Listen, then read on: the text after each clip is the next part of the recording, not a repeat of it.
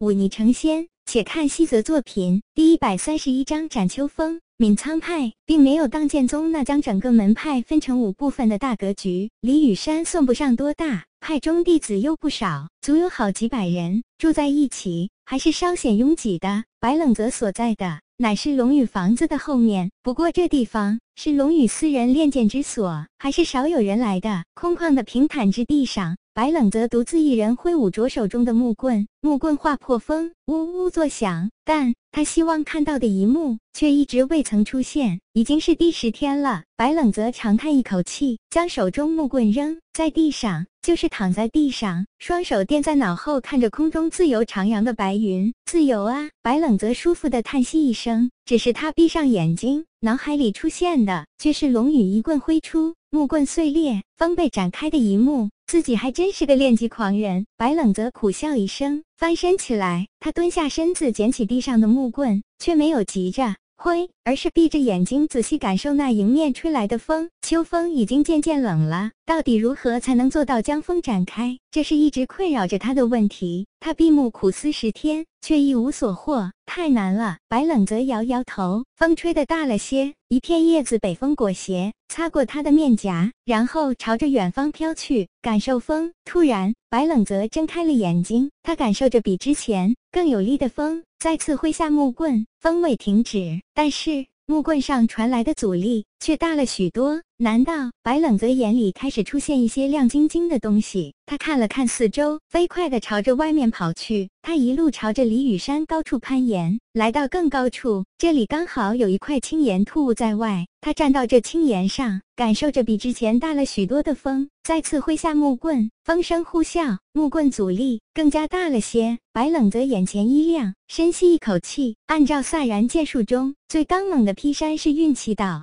双臂在风最狂烈时陡然斩下，木棍划破风的刺耳声音传来，那根木棍咯咯作响，终于承受不住力量，顿作两截。但是那风却一点都没有被展开的迹象。不对，白冷泽摇摇头，但是眼睛里却没有颓废的痕迹。他想了想，回到之前的平坦地面，再次捡起一根木棍，闭目沉思。这斩风术的目的，并不是为了让木棍断裂。龙宇一剑斩出木棍碎裂，是因为木棍承受不住他的磅礴剑意。他的目的只是为了将风展开而已。那么自己需要参悟的，便只是剑意了。或许那天止玉剑术可以帮上忙。他按照从萧缺那里学来的心法，调动自身并不多的剑意，将之聚集在木棍之上。在风吹来时，再次朝着前方一棍挥出，木棍呼啸而落。白冷泽眼睛死死地盯着木棍的前端，那里的风似乎停了一瞬。没错，刚才那一瞬间，风停了。白冷泽感受着自己体内传来的阵阵虚弱感，嘴角却翘了起来。他按捺下心中的兴奋，深吸一口气，再次调动那不多的剑意，在风吹来时，朝着前方一棍斩出。如此斩了三次，他已经感觉身体被掏空一样，深深地疲惫感涌来，让他脑袋都感到一阵阵的眩晕。自己这点剑意就只够斩三四次吗？白冷则无力的苦笑，看来得稍微缓和一下才行了。如此想着，他刚要将木棍丢下，却突然想起。了龙宇的话，意义吗？原来如此，难怪龙宇给这种魔力建议的法子起名叫魔剑术。不经过残酷的魔力建议如何成长？白冷泽喘着粗气，用手按在自己的额头上，哈哈大笑，声音带着些许的沙哑和癫狂。不远处，一个小脑袋冒了出来，看着他肆意大笑的身影，少女微微撇了撇嘴：“嘿，你听说了吗？龙上师刚收的弟子，就是那位教过我们。”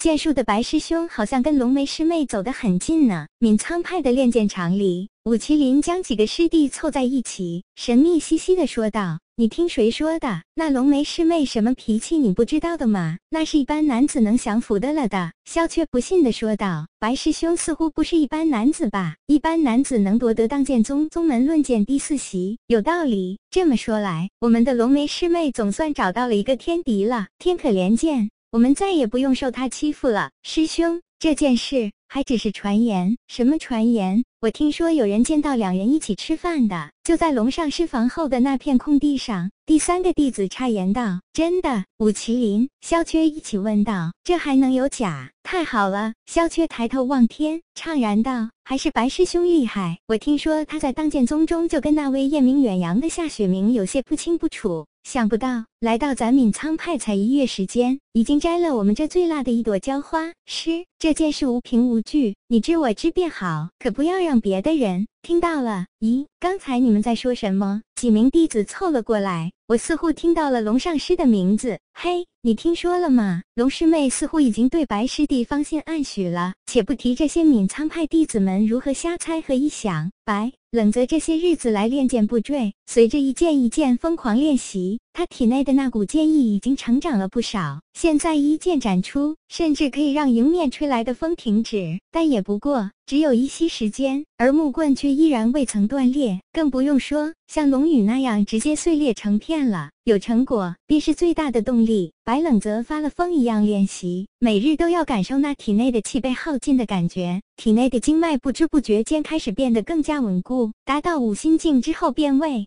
曾成长过的气，竟然有着增长的趋势，这让他满心欢喜。当然，成长的，而不仅仅是体内的气，还有饭量。龙梅已经不是一次听白冷泽抱怨饭不够吃，他本来给他送饭就心不甘情不愿，一怒之下直接撂挑子不干了。饿了大半天的白冷泽恍然醒悟。自己要想在这闵苍派过得舒坦，还得靠这位龙大小姐。于是只得拉下脸来，拿出自己百纳番中用来易容化妆的胭脂水粉讨好龙梅，这才换来了龙大小姐的笑脸。每日终于可以吃上饱饭，日子一天天在挥汗如雨中度过。两个月后，白愣泽对着吹来的秋风一剑斩出，那木棍终于咔嚓一声断开，而身前的秋风亦被一分为二。